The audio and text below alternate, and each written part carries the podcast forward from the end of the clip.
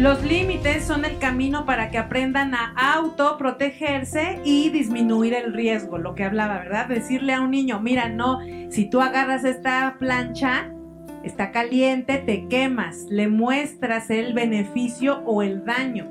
Siempre es importante enseñar esto a los niños. No nada más decir no porque no. No, mira, si haces esto, te pasa esto. Pero si obedeces la regla, puedes protegerte así, así te puedes cuidar. Entonces, son el camino para que aprendan a autoprotegerse. Hay una edad donde los hijos ya deben aprender y hay niños que aprenden también los límites, porque los padres se han empeñado en enseñárselos bien, que hay niños que de verdad lo, es impresionante cómo los puedes ver y decir, no, yo le dije que no. Me dejó claro mi mamá que con desconocidos no. Así es, y no tuviste que estar ahí para que él se protegiera. De eso estamos hablando, autoprotegerse.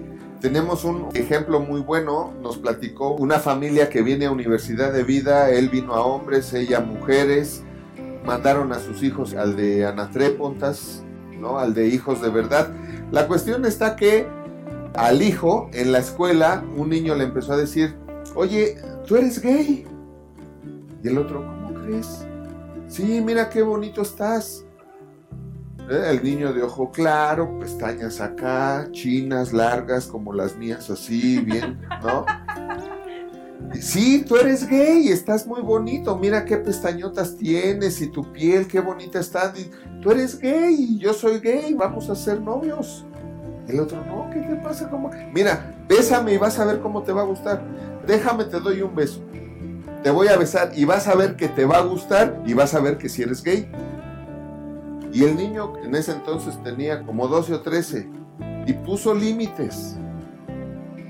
Y llegó y le contó todo a sus papás y se autoprotegió. ¿Por qué? Porque hay un límite. No dejes que nadie te bese.